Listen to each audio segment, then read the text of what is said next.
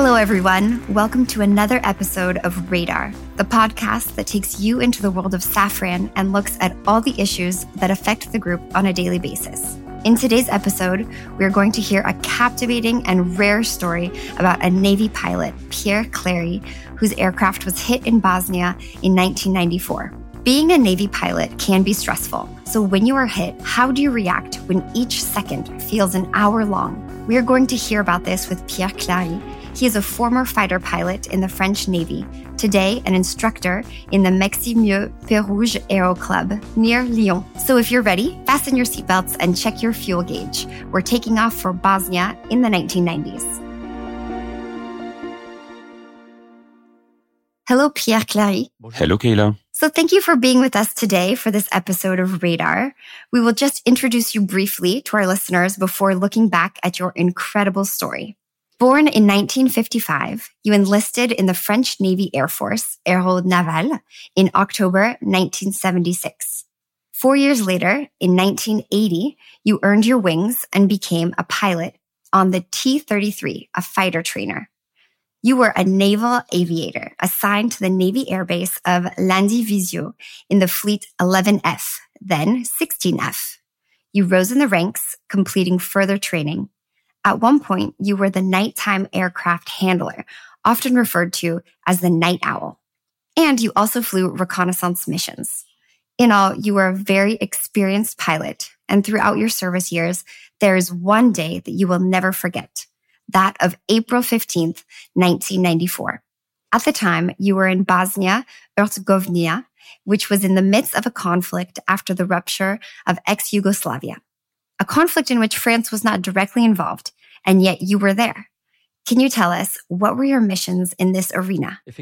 Euh, Indeed, at the end of January that year, given the uh, deteriorating situation in Bosnia, France decided to send a carrier battle group to the Adriatic Sea. Euh, a carrier group comprises a large number of escort vessels around an aircraft carrier, such as guided missile frigates, anti-air frigates, nuclear attack sub, and of course, a supply ship. Euh, Several different air squadrons were on board the aircraft carrier. Eh the missions of the carrier air wing were mainly to secure the United Nations Protection Force sent to maintain euh, peace, euh, to assist in the disengagement of land forces, be able to execute airstrikes ordered by the UN as necessary, and lastly, to free hostages held in and around Sarajevo. The Carrier Air Wing commenced operations in January 1993 euh, and flew a large number of missions in the Adriatic de nombreuses missions en Adriatique. An important detail here that many may not know is that you were unarmed in your aircraft. It was truly just reconnaissance. Yes, indeed, we were not armed. We had uh, decoy system defenses against ground to air and air to air missiles. So, if we can go back to the day, April 15th, 1994, it was the afternoon. You were heading out on one of your reconnaissance missions. So you were assigned to observe. Everything happened as it would normally. You attended a briefing as usual. You climbed into your aircraft. Can you tell us more about how your mission started? Yes, of course. For me, it was my 55th mission over the area.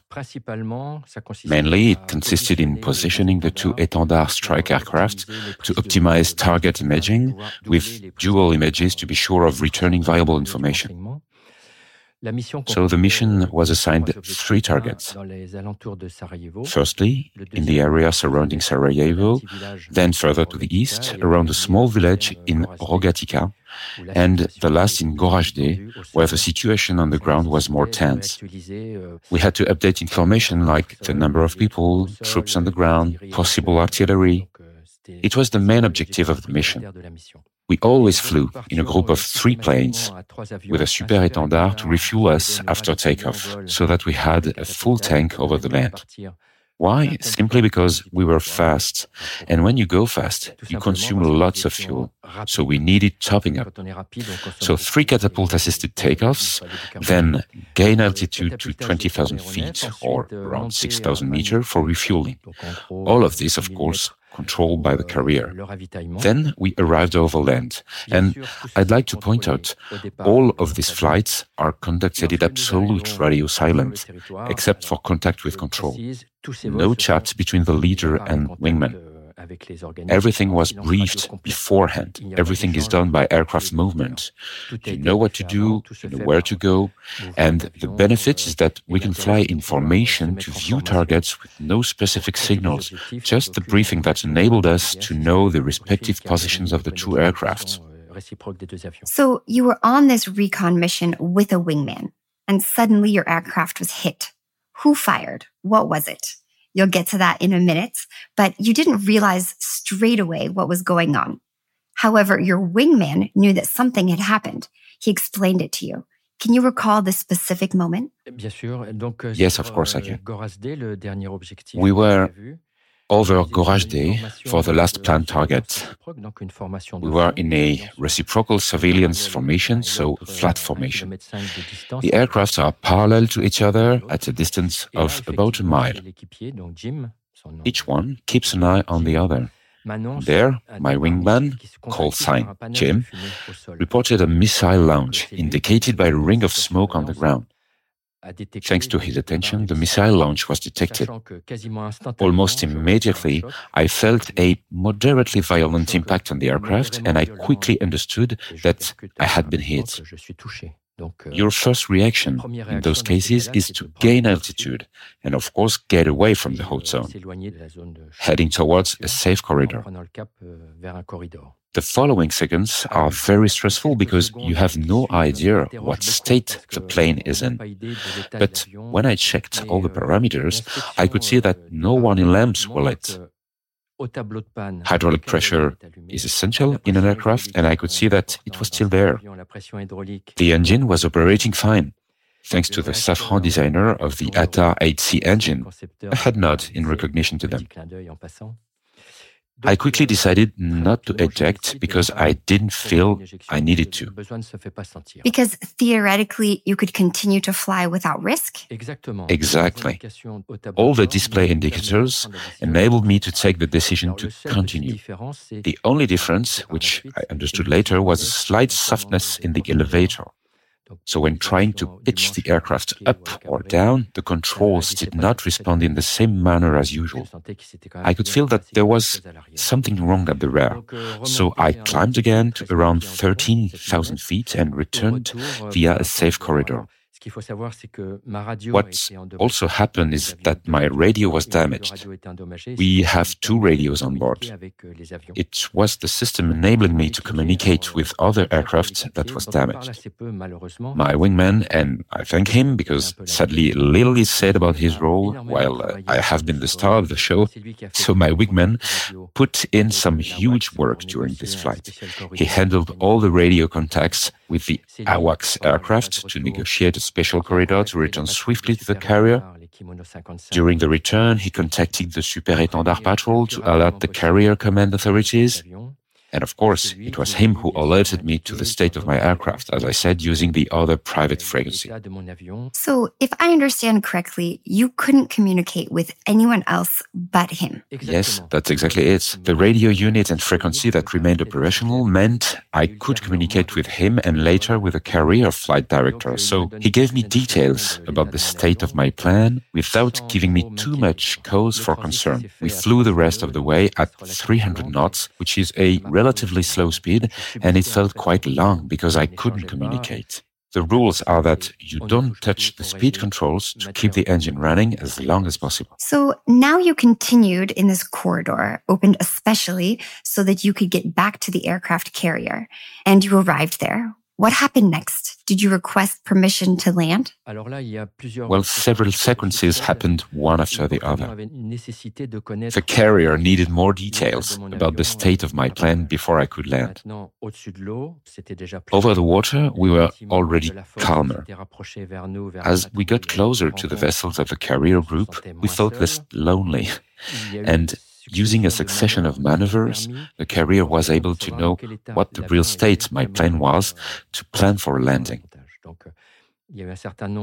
So we carried out a certain number of maneuvers. Nothing special to report on the controls. Then I deployed the landing hook. No problem. And then, to prepare for landing, I had to extend the flaps.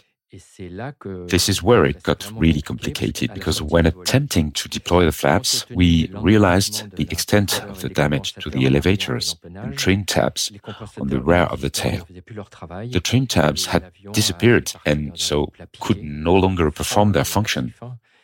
The aircraft nose dive abruptly and I lost around 1,000 meters of altitude. I retracted the flaps and recovered a stable flight path, but the aircraft carrier understood that I would need to land without flaps. A deck landing without flaps implies a certain number of constraints, namely a faster speed on landing, a lighter mass, because it was imperative to protect the hydraulic brakes on the carrier, which are limited to a certain mass on deck landings, and a certain certain speed. It took us a fair amount of time to prepare. Hence, when you look at the chronology, when I was hit at 3:30 p.m. and landed at 4:30, yet only a few nautical miles separated the carrier group from Goražde. This explained the long delay between the two events. After some thoughts, the captain of the carrier decided to recover my aircraft, in other words, to authorize landing. He gave his permission to the flight deck crew to perform the procedure. Landing on an aircraft carrier, everyone says that it is complicated, delicate, and very technical. How did you feel when you had to do this landing? Did experience and training kick in and you told yourself, it'll be okay? Or were you genuinely concerned? Oh, I was indeed worried. Simply because it was like this. The aircraft had no flaps, so its speed was higher.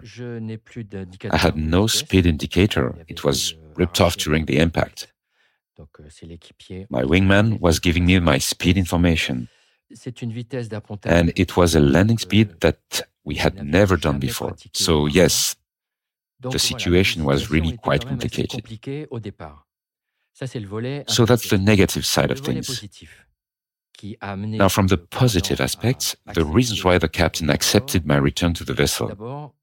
Firstly, I had known the captain for many years, and I have to say that he trusted me.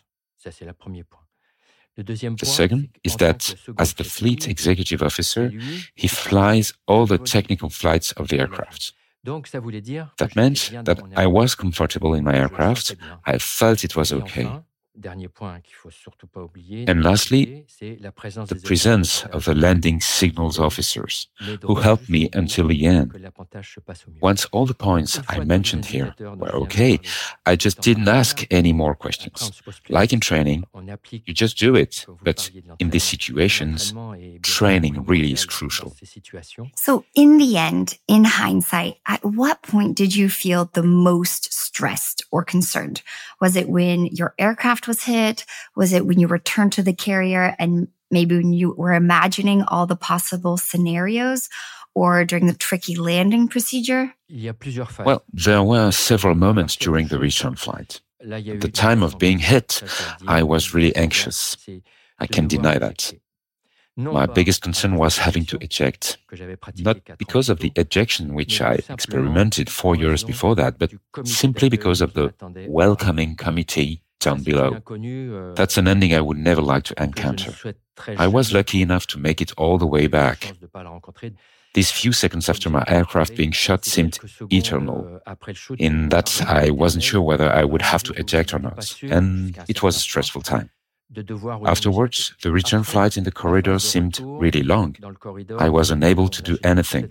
My wingman did all the talking. I just piloted the plane and observed. So, there's something that's very important that we haven't mentioned until now. You made a successful landing. Everything went well. So well that you were out on another mission the day after. No waiting time at all. Was it hard to fly out again? Or, as they say, if you fall off a horse, you need to get straight back on. Did you feel it was necessary to fly out again the next day? Just a brief story before I answer your question. The next day's mission came up, and I was working with Flight Director Luc, a fleet pilot, to prepare the mission. The pilots weren't assigned yet. At that moment, the captain came in and said to me, Clary, I have a recon mission at 10.30. Are you taking it? And I said, Of course, Captain. Of course. Why? At that time, I was in peak physical condition. Nothing was wrong with me. I had landed, and that's all. Okay, in terms of mood, I was bouncing. Everyone had contributed to make it a success the landing signals officers, the captain, the flight director, my wingman. So spontaneously I said, Of course, Captain. And he left with the flight director without any calls, and everything went perfectly well. So earlier, you alluded to the fact that you had already experienced an emergency situation where you had to eject. You had already ejected from your plane before. Which would you say impacted you the most? Was it ejecting or being hit? Well, I would say the most impacting was the ejection because at high speed, around 500 miles per hour, I can tell you there are consequences. It took me 14 months before I could resume flying with the 16F under excellent conditions. That's the first point. Otherwise, there's no real difference. Ejecting or being hit by a missile, they are both moments that are never forgotten in the life of a pilot. In both cases, the incidents ended well thanks to the quality and frequency of training. This is absolutely essential. For ejection, my training featured ditchings, survival at sea, which were useful because I ejected over the Mediterranean Sea. So for the deck landing, training included simulated deck landings on runways to a very high level. I didn't do it on my own. This is why I gladly say that training allows us to handle exceptional situations. And such events as these really impact the life of a pilot. You don't seem to tell this story very often. You've been rather discreet about these events. Why is that? Is it something that you'd rather forget? Forget no, no, certainly not. Not at all. As I said earlier, it marks a pilot for life. Euh, the story is too interesting and ended too happily for it to be easily forgotten. It's even impossible. To be honest with you, in the 30 years since it happened, this is only the second time that I've spoken about it in public, so to speak. Why? Firstly, I feel that all Navy pilots would have done the same as me.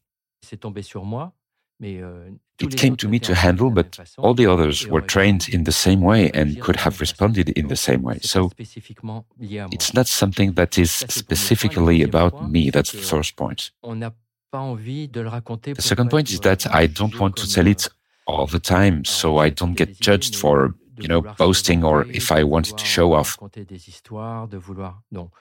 I sometimes speak about it, but with my family or a close circle of friends. But in public, no. I do remain discreet and keep these stories in my heart and in my mind. I have a final question that I've been dying to ask since the very beginning. You said that your wingman's call sign was Jim. What was your call sign? My call sign is very simple, really. It's Foster. Well, thank you, Pierre Clary, for being our radar of the day. And thanks for this captivating and passionate story. We'll see you all very soon for a new episode of Radar.